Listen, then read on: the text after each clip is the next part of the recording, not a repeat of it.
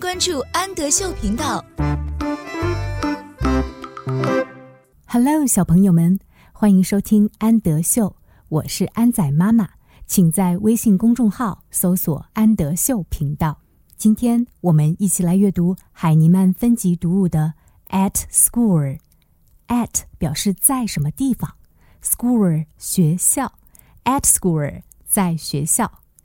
今天我们一起来看看，在学校里我都喜欢做一些什么样的事情呢？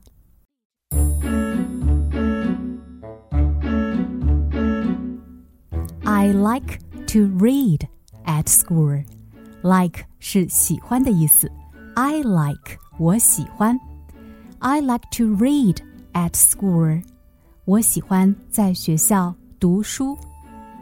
Read 读书。I like to write at school. Write 写字。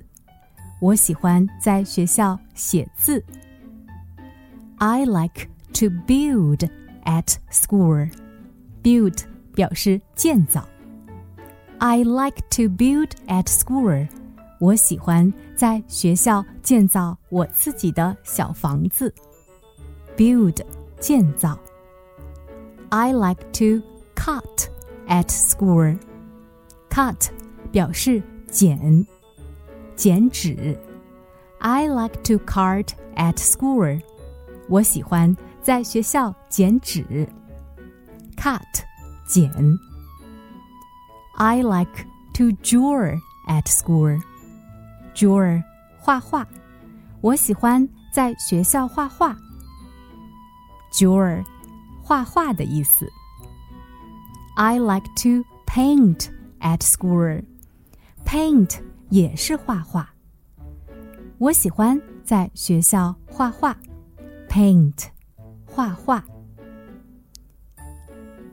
I like to play at school. Play 是玩耍，我喜欢在学校玩耍。I like to play at school. I like school. 我喜欢学校。